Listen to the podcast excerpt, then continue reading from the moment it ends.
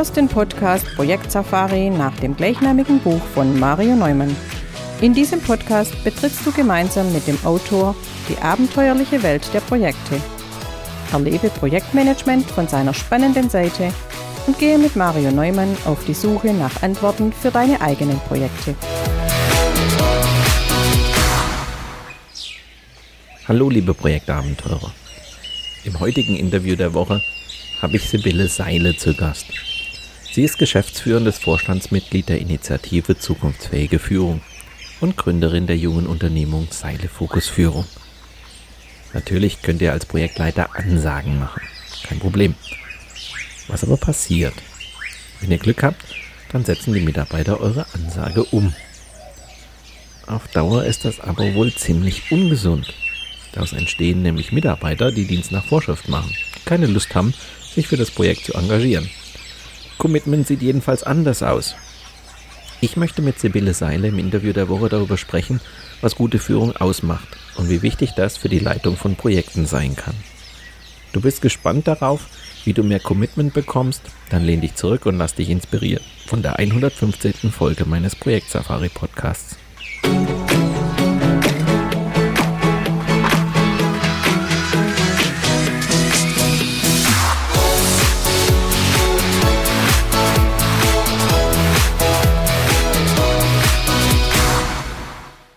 Hallo und herzlich willkommen, Sibylle Seile, zum Interview der Woche. Ich küsse dich. Hallo Mario, schön bei dir zu sein. Ja, danke dir. Vielleicht für die Hörer vorab, wir zwei kennen uns ja jetzt schon ziemlich lange. Wenn man sich das anguckt, ich habe heute Morgen mal nachgedacht, 15 Jahre. Also wir saßen uns als Kollegen gegenüber, noch zu meiner HP-Zeit. Ähm, dann warst du mal Teilnehmerin bei mir. Dann warst du Auftraggeberin, wo ich dich und dein Team unterstützt habe. Dann warst du selber Geschäftsführerin in einem anderen Unternehmen. Da wiederum warst du meine Kundin. Und nach vielen Jahren sehen wir uns jetzt quasi als Kollegen wieder, denn du bist genauso wie ich als Trainerin, als Beraterin, als Coach unterwegs. Ja, und so sehen wir uns hier zusammen in dem Podcast. Aber ich möchte dir gerne die Gelegenheit geben, auch ein paar Sätze zu dir selber zu sagen. Ja, vielen Dank, Mario. Ja, tatsächlich, jetzt wo du sagst, ich bin auch gerade schon am Rechnen, 15 Jahre oder länger. Also wir haben wirklich eine tolle, lange Historie, ähm, viel miteinander auch bewirken dürfen. Du hast ähm, schon gesagt, auch ich durfte mal bei dir teilnehmen in einem Talentprogramm. Das weiß ich noch. Das war mein erstes, mit dem ich mit großen Bedenken äh, damals in das Programm ging und total begeistert raus und habe damals viele Impulse mitgenommen. Und ähm, ja, das war für mich auch so ein prägender Moment ähm, du hast gerade schon gesagt, kennengelernt damals bei einem internationalen Konzern, wo wir beide lange Zeit wirken durften. Und ähm, da tatsächlich auch so meine erste Begegnung richtig mit Führung. Und zwar mit Führung in Person von unglaublich tollen Menschen, die mich da immer wieder inspiriert haben, die ich genießen durfte als Vorgesetzte, zu denen heute noch eine ganz enge Verbindung besteht. Das ist schon mal ein wesentlicher Anteil der Führung für mich, nämlich wirklich Bindung zu schaffen, auch mit Menschen. Und ähm, ja, und dieses äh, Talentprogramm damals bei dir war so mein Impuls zu sagen, ich gehe dann wirklich irgendwann mal auch ähm, in eine Führungsrolle. Und diese Führungsrolle war zum einen eine laterale Führungsrolle, in der ich als weltweit verantwortliche Programmmanagerin ein großes Team zu führen hatte mit ähm, 37 Projektleitern ähm, was eine echte Herausforderung war, weltweit ähm, das Ganze zu steuern. Spannende Erfahrung lateral dann aber sich tatsächlich der Wunsch entwickelt hat, irgendwann an das Disziplinarische zu gehen. Habe dort ähm, ein Team geleitet mit 40 Mitarbeitenden, äh, die bundesweit verteilt gewesen sind in Projekten. Und ähm, ich würde mal sagen, ich war da so das schwächste Glied fachlich, ähm, ganz fremder Bereich und musste mich da sehr, sehr stark auf das Thema Führung fokussieren. Und auch das war für mich ein ganz großes Lernfeld, ein hartes Feld an vielen Ecken und ein bis heute bereicherndes Feld. Ähm, habe dann 20 Jahre lang in diesem Unternehmen gearbeitet und bin raus, du hast gerade schon gesagt, Geschäftsführerin ähm, in, innerhalb eines großen Mittelstandes und ähm, dort auch ganz spannende Erfahrungen gemacht. Was bedeutet es jetzt eigentlich so von der normalen Führungskraft in eine Geschäftsführung zu gehen, mit all den Facetten, die man dann noch damit dazu bekommt? Und das sind so prägende Schritte für mich gewesen. Und ich würde mal sagen, aus dem, was ich so mitgenommen habe, aus der Zeit, aus der Erfahrung, die ich gesammelt habe, ist irgendwann Leidenschaft geworden. Und diese Leidenschaft, die prägt mein heutiges Wirken. Ich bin seit einigen Jahren äh, mit meinem eigenen Unternehmen unterwegs im Bereich äh, Coach, äh, Coaching, Training, Beratung. Und zwar immer mit Fokus auf Führung. Das heißt, es geht um Talententwicklung, es geht um Leadership-Entwicklung, es geht um Nachwuchsführungskräfte, um Führungskräfte. Und was mich dort immer geprägt hat, was mich bis heute treibt, was mich bis heute, ja, ich würde sagen, auch beflügelt, ist immer das Wirken mit Menschen, das Entwickeln von Menschen, das Freisetzen von Potenzialen ähm, und das vor allem auch mit Führung verknüpft, weil die sind so ein großer Hebel für Potenzial. Ja, du hast da jetzt schon einen ganz wichtigen Aspekt angesprochen. Es gibt ja viele, die sich auf das Thema Führung fokussieren. Für mich spielt es im Projektmanagement natürlich eine große Rolle. Du hast den Begriff laterale Führung oder viele sagen auch Führen ohne Weisungsbefugnis schon angesprochen. Das ist ja auch ein, ein wichtiges Feld im, im Projektumfeld. Aber es gibt ja eben auch für junge Führungskräfte, für Young Professionals, wie es manche sagen, für High Potentials, wie es andere sagen, ja eben auch das Thema Führung, sich an Führung heranzutasten. Und da gibt es ja doch verschiedene Philosophien. Du hast ja schon gerade so ein bisschen angedeutet, was dich so beflügelt, was dir so in deiner Arbeit wichtig ist. Wenn du nochmal darüber nachdenkst, was sind eigentlich die Dinge, die dich dort prägen? Was kann ich, was kann ich von dir erwarten, wenn ich mit dir über das Thema Führung philosophiere? Wenn wir darüber reden, was, was prägt dich da? Was mich prägt, ist immer wieder ähm, das Thema, was ist denn das für ein Mensch eigentlich dahinter? Für mich ist die Rolle der Führung ganz, ganz eng mit der Persönlichkeit der Person verkoppelt. Und ähm, wenn ich so, so viele Jahrzehnte zurückdenke, wo es tatsächlich um die Rolle der Führung ging, da ging es eher um, wie fülle ich eigentlich diese Rolle am Ende aus? Ähm, wie lebe ich sie? Wie lebe ich oder wie gehe ich auch mit dem Thema Macht um? Das war ganz lange ein bestimmender Anteil. Was ich heute wahrnehme, ist, dass ähm, gerade dadurch, dass sich auch das Umfeld so extrem verändert, so schnell wird, so unvorhersehbar wird, auch die Themen, mit denen Führungskräfte sich beschäftigen, ist es sehr, sehr wichtig aus meiner Wahrnehmung, aus dem, was ich beobachte und auch aus meiner ganz persönlichen Einstellung, eine möglichst stabile, eine, eine möglichst reife Persönlichkeit zu haben, die sich auch kontinuierlich weiterentwickelt.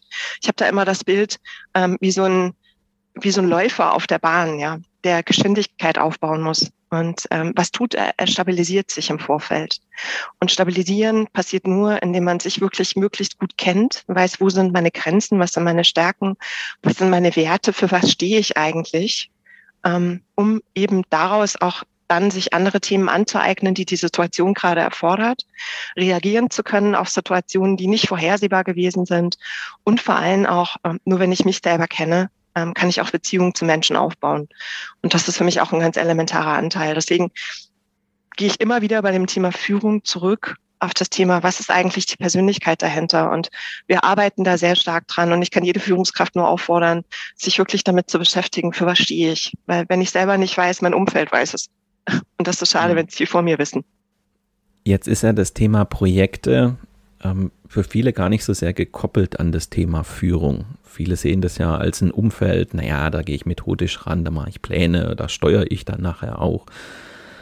Aber wir machen ja durchaus auch die Erfahrung, dass Thema Projekte, vor allen Dingen wenn sie größer werden, wenn sie komplexer werden, dass das Thema Führung dabei eine viel, viel größere Rolle spielt, als das viele vielleicht denken mögen.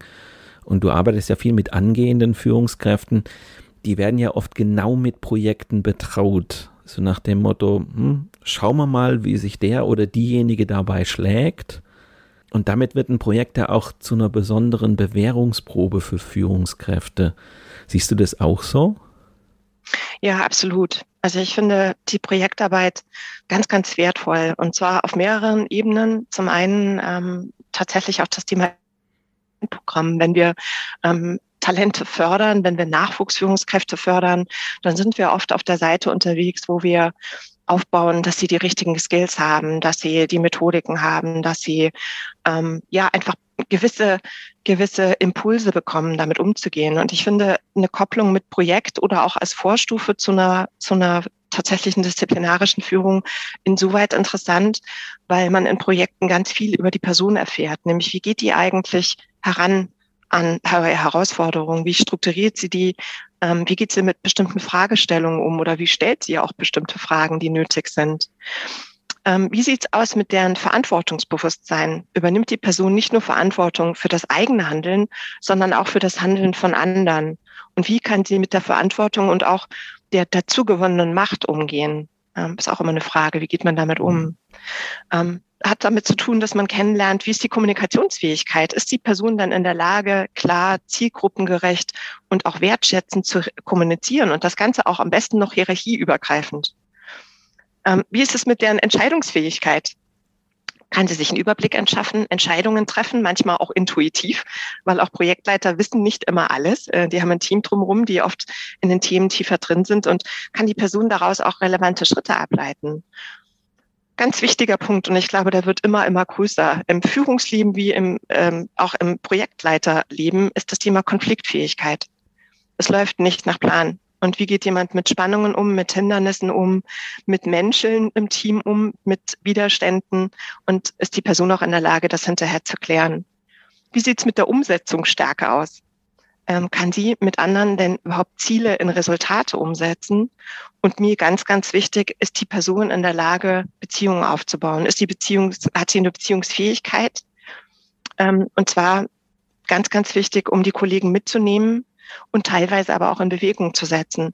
Und das ist so ein Punkt, ähm, der extrem spannend ist, gerade weil keine Weisungsbefugnis da ist. Es braucht noch mehr Einwirken auf die Person, noch mehr Beziehungen, dass sie mitkommen, weil ich nicht die Karte in der Tasche habe, die sagt, du musst das tun.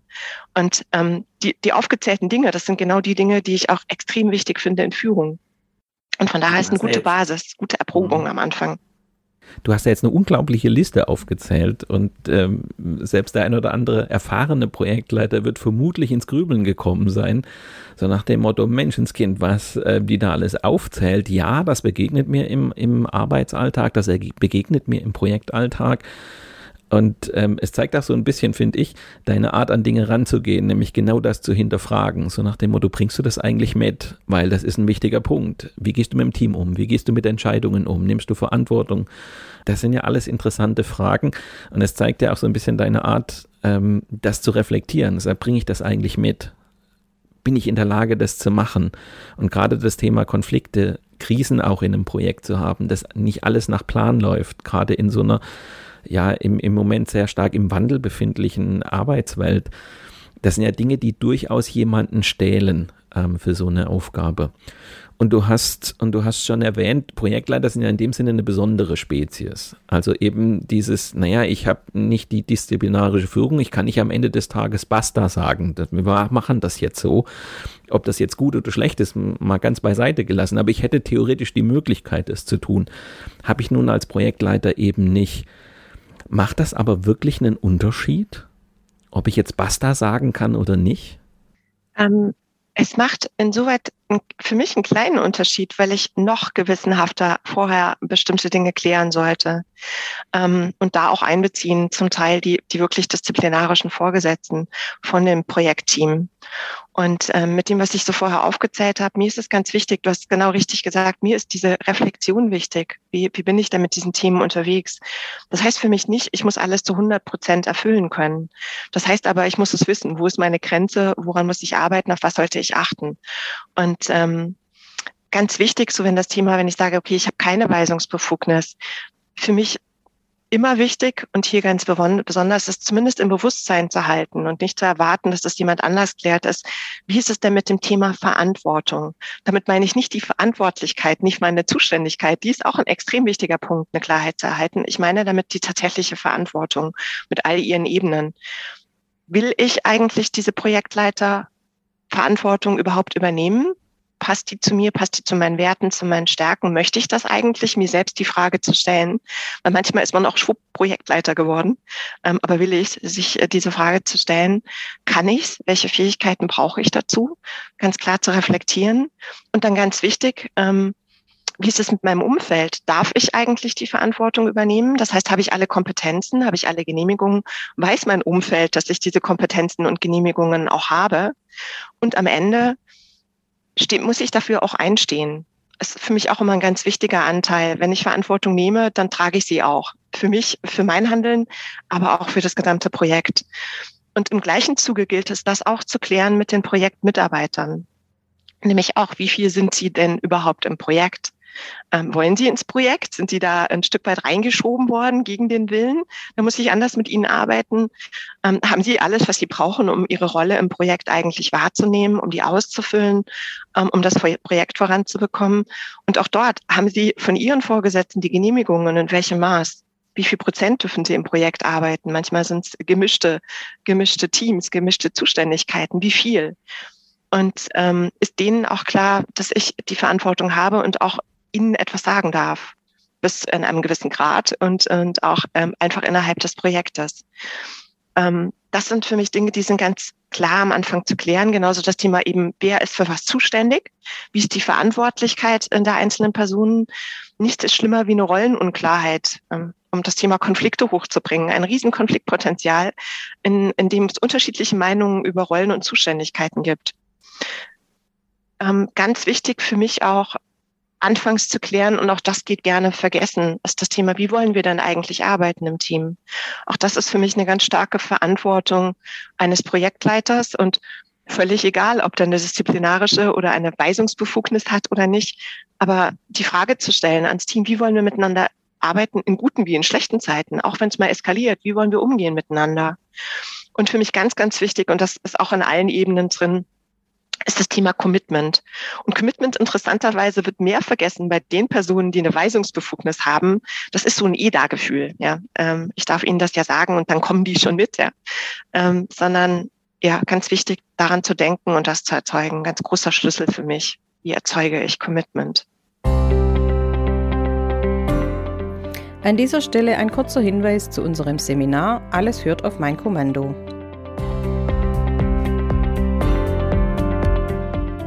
Sobald ein Projekt über Abteilungsgrenzen hinausgreift, sind die Herausforderungen an eure Führungskompetenz erheblich. Ein neu zusammengesetztes Team, wenig verlässliche Strukturen, eine ungewisse Zukunft, bei all dem keine disziplinarischen Befugnisse. Wie ihr dieser Anforderung gerecht werden könnt, ist Thema dieses Seminars von Mario Neumann. Schlüsselbegriffe sind Führungsstil, Motivation oder Delegation.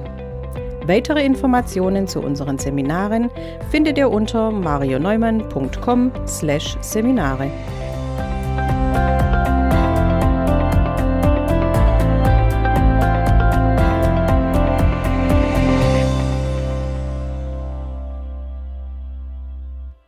Das Thema Commitment spielt ja ich glaube nicht nur für die Führungskraft, wo, wo, du sagst, na, die vergisst das gerne mal, dass ich eigentlich das Commitment meiner Leute brauche. Commitment heißt ja, dass die Leute mitziehen, dass sie mitgehen, dass sie am Ende des Tages mich mit meinem Vorhaben unterstützen. Und da ist eigentlich egal, ob ich jetzt Führungskraft bin und beispielsweise ein bestimmtes strategisches Vorgehensweise umsetzen muss oder ein bestimmte Ziele im Arbeitsalltag im Laufe des Jahres erreichen muss brauche ich Leute, die mitziehen, genauso wie in einem Projekt, manchmal in einem Projekt ja sogar noch mehr, weil ich dort viel häufiger von den Leuten verlange, dass sie extra Meilen gehen, dass sie besonders kreativ sind, weil die Vorgehensweisen nicht klar sind, weil die Ergebnisse nicht so simpel einfach im Rahmen eines ja, Prozesses zu erreichen sind, was vielleicht in, in vielen ähm, normalen Business-Teams ist. Die haben ihren Arbeitsalltag, den kennen die, die haben da Prozesse etc., Strukturen, im Projekt aber eben nicht. Das heißt, ich brauche ja in vielerlei Hinsicht das Commitment meiner Mitarbeiter in einem Projekt, dass sie wirklich mitziehen. Weil je mehr sie sich einbringen, desto größer sind die Erfolgsaussichten für das gesamte Projekt. Und du hast jetzt schon gesagt, Commitment spielt für dich eine ganz, ganz große Rolle. Was heißt eigentlich, das Commitment zu haben? woran machst du es fest, beziehungsweise woran kann ich eigentlich als Projektleiter erkennen, beziehungsweise worauf sollte ich achten, um überhaupt ein Commitment zu bekommen? Also was sorgt eigentlich für das Commitment bei meinen Leuten? Mhm. Ja, Commitment ist so ein Begriff, ähm, der fast passwortmäßig immer wieder verwendet wird. Ja. Und man hört sehr oft, meine Mitarbeiter sind nicht committed oder die Projektmitarbeiter sind nicht committed.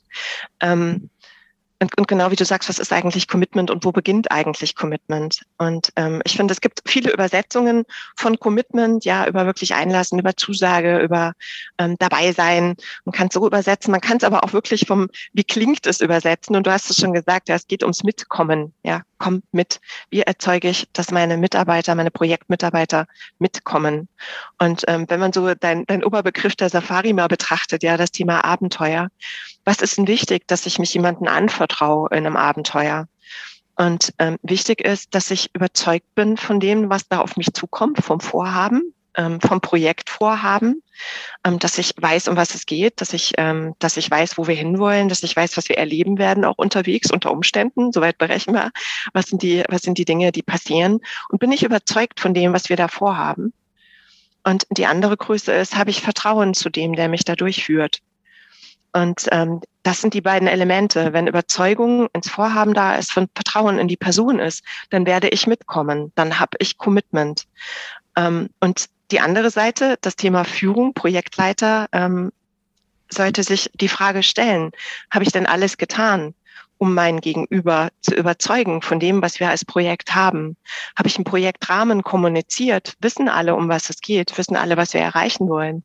Wissen alle, wie wir gemeinsam das Ganze bewältigen können? Und hat, die, hat mein Gegenüber Vertrauen in mich? Und was brauchst, damit die Vertrauen in mich hat? Kennt sie mich? Kann sie mich einschätzen? Bin ich authentisch? Bin ich berechenbar? Ähm, stehe ich zu dem, was ich, ähm, was ich gesagt habe? Ähm, ich erinnere mich da immer mit dem Stehen zu, was man gesagt hat. Ähm, einer unserer gemeinsamen Geschäftsführer der Historie ähm, hat immer gesagt, walk the talk. Ja, ist Vertrauen da in das, was ich sage? Tue ich das, was ich sage? Und auch da kommen wir wieder auf das Thema Persönlichkeit. Nur wenn ich weiß, wer ich als Persönlichkeit bin, ähm, fällt es mir leicht, Vertrauen aufzubauen zum Gegenüber.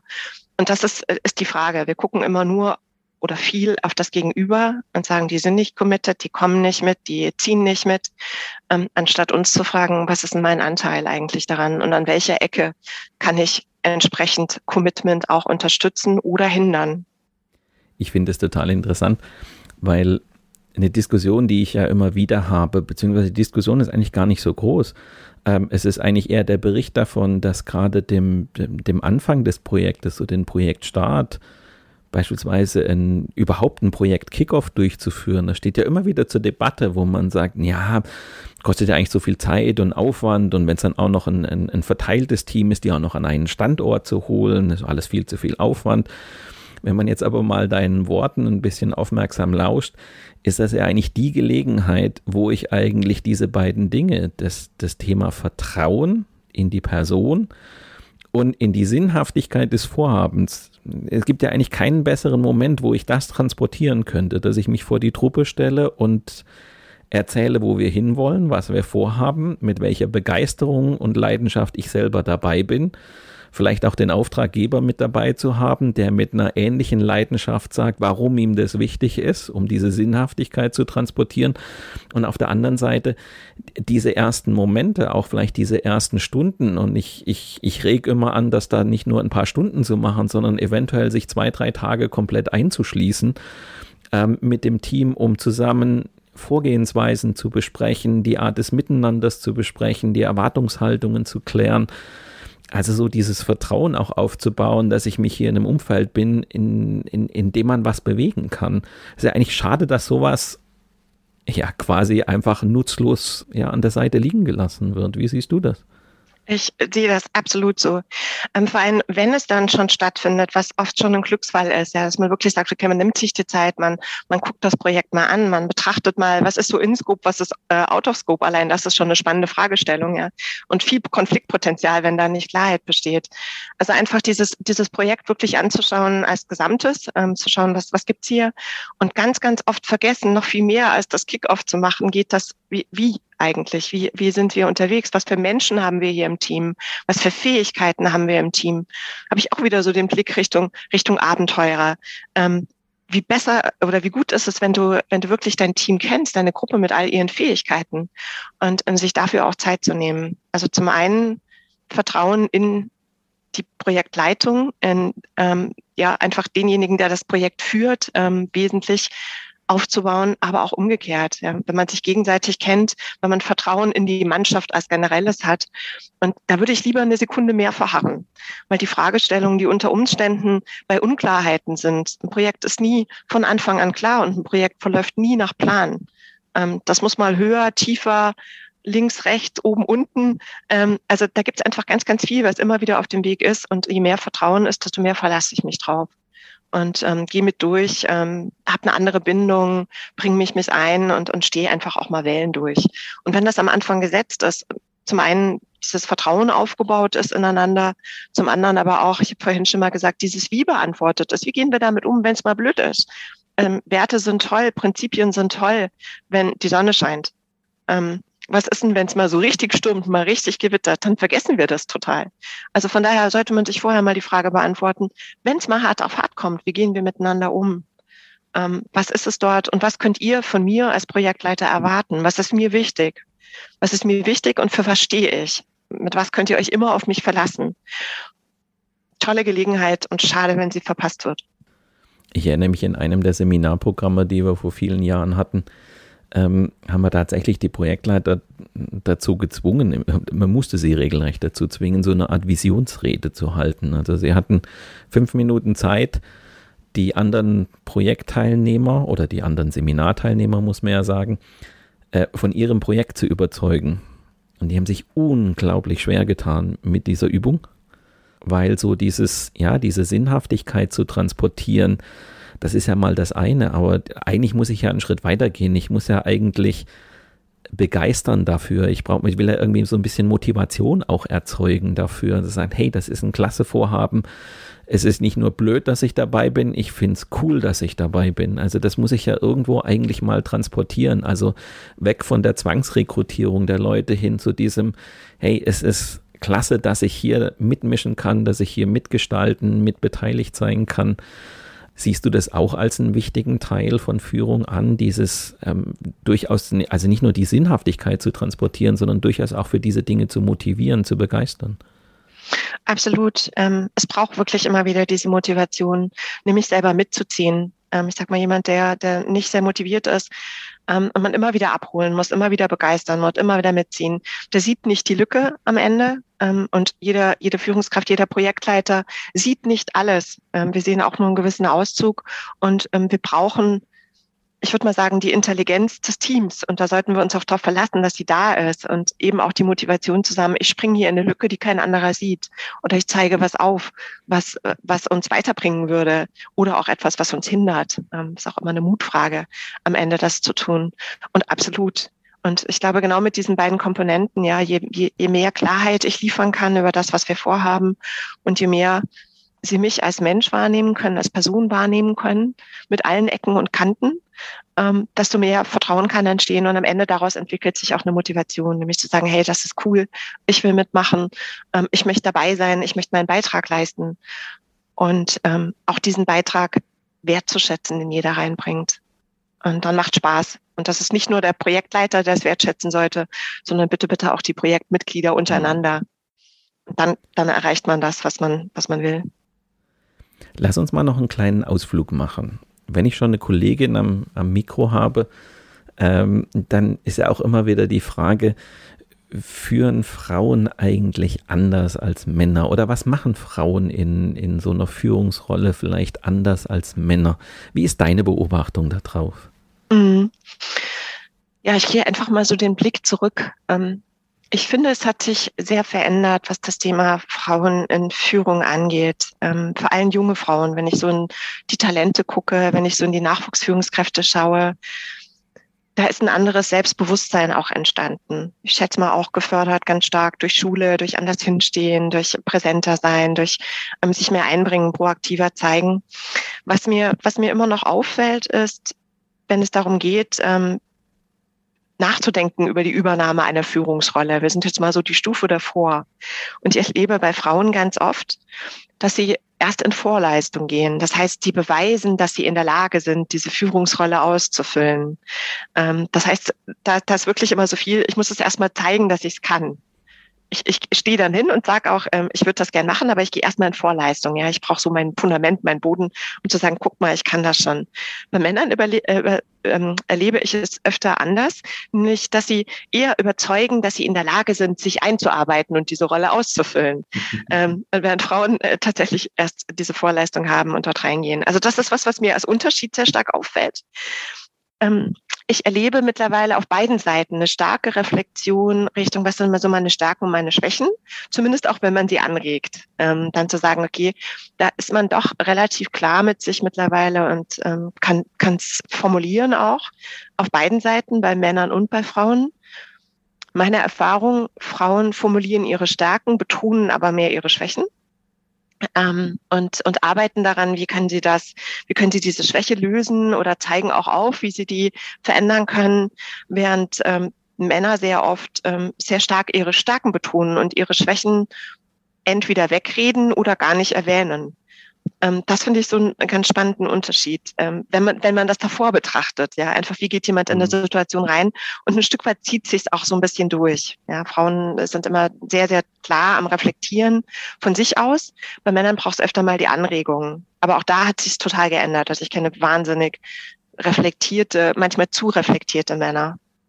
Ähm, was ich in der Führung selber wahrnehme, mit denen Frauen sich leichter tun. Ich möchte nicht sagen, dass es Männer nicht können oder dass Frauen da generell besser drin sind, aber die tun sich oft leichter im Thema Empathie, ähm, in emotionaler Empathie. Ich unterscheide immer Empathie in eine sogenannte kognitive Empathie. Das heißt, ich bin in der Lage, mich in die Situation des Gegenübers, in die Perspektive des Gegenübers zu versetzen und ähm, verstehe, was auf der anderen Seite passiert.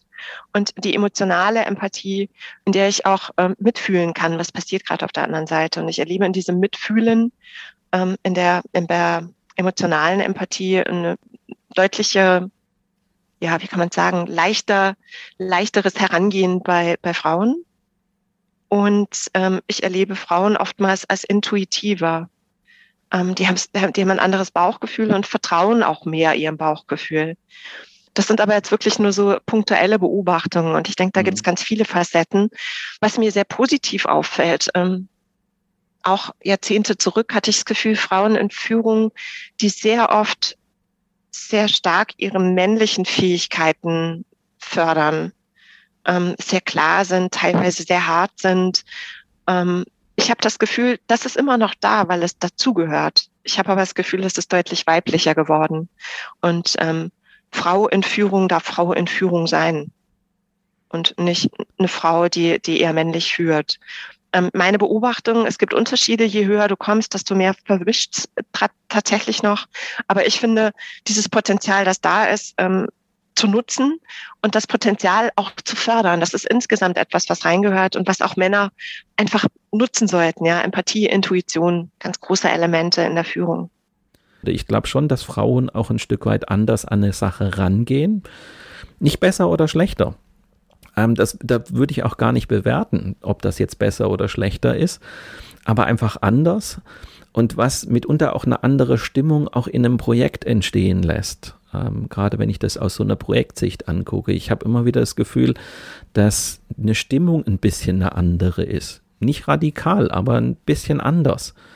Ähm, auch da wieder, ohne es bewerten zu wollen, dass es im einen Fall besser oder schlechter ist, aber es ist ein Stück weit anders und zeigt eigentlich nur, dass es mehr Vielfalt möglich ist, wenn man also gerade auch, du hast es ja so ein bisschen angedeutet, dass die Frauen nicht dem unterliegen zu sagen, ich versuche jetzt die Männer zu kopieren, nur um erfolgreich zu sein, sondern ähm, sie haben oft einen eigenen Weg, den sie da gehen. Ähm, und ich finde einfach schön, dass dadurch mehr Vielfalt entsteht, dass andere Herangehensweisen entstehen. Und das, das finde ich einfach spannend an dem Thema Führung, gerade wenn man Männer und Frauen anguckt. Also insofern der, der Blick über den Tellerrand des jeweils anderen finde ich immer ganz wertvoll. Absolut. Und ich würde sogar den Bogen noch weiterschlagen. Ich würde wirklich sagen, ähm, die Vielfalt der unterschiedlichen Persönlichkeiten, das ist völlig geschlechterunabhängig, sondern wirklich zu gucken, was bringt jeder an Persönlichkeit rein, an Qualitäten mit rein, für die er steht. Ähm, zu schauen, was braucht das Team.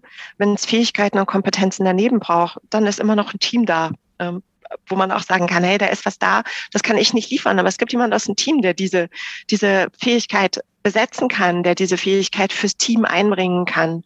Und da wirklich zu schauen, was hat jeder so ein Potenzial, wie kann man es anwenden und was prägt dann auch tatsächlich diesen Umgang am Ende. Und er ist je nach Persönlichkeit mal so oder mal so geprägt.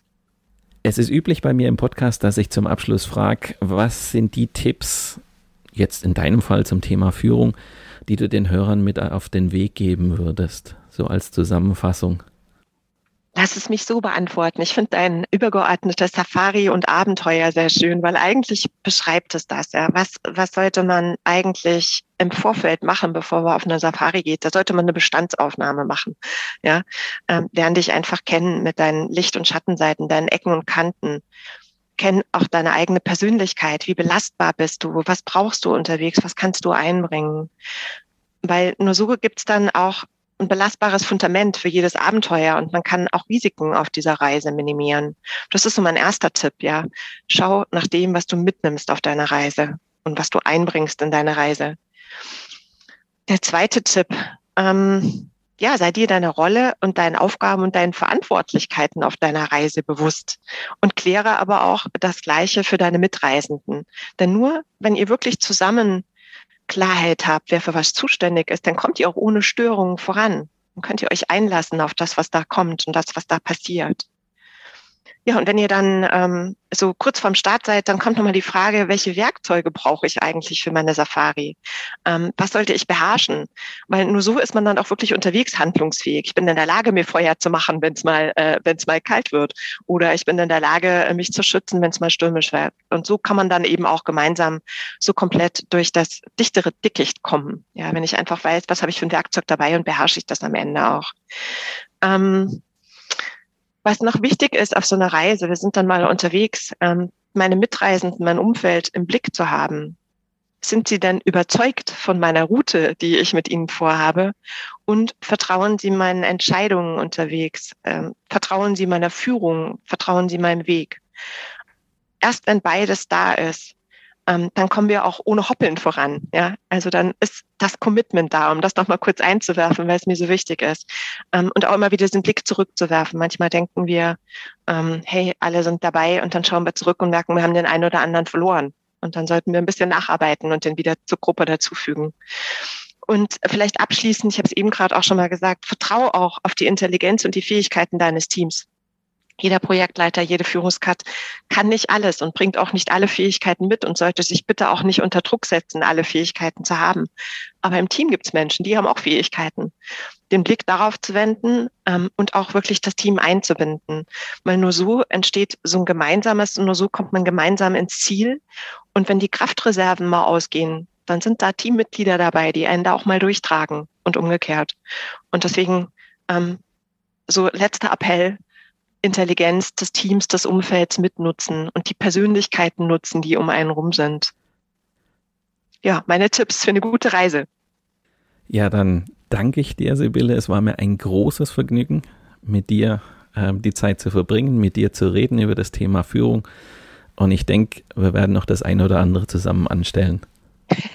Sehr schön, Maria, da freue ich mich total drauf. War mir eine Ehre. Ich danke dir ganz herzlich. Dankeschön.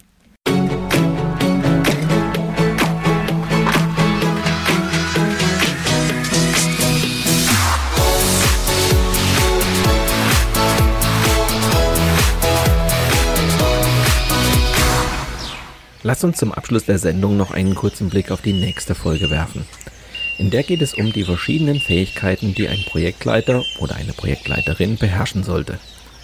Die meisten Unternehmen achten nämlich beim Ernennen von Projektleitern primär auf die fachlichen Fähigkeiten der Kandidaten.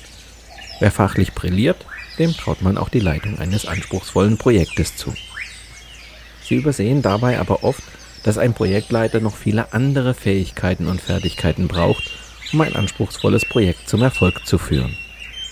Wenn du gespannt darauf bist, welche Rollen man als Projektleiter beherrschen sollte, dann höre doch in zwei Wochen wieder rein. Oder abonniere einfach meinen Podcast Projekt Safari. Bei Soundcloud, Spotify, Google oder Apple Podcasts. Dann bleibst du immer auf dem Laufenden. Mit diesem kleinen Hinweis endet die heutige Episode meines Podcasts Projekt Safari. Danke fürs Zuhören, hinterlasst mir eine gute Bewertung bei eurem Podcast-Anbieter und bleibt mir auch während der kommenden Episoden treu. Euer Mario Neumann.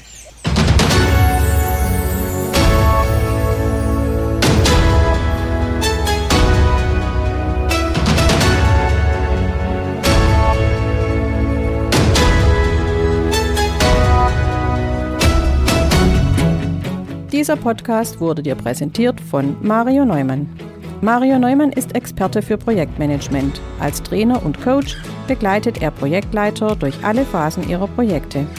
Seine Methoden hat er aus der Praxis für die Praxis entwickelt.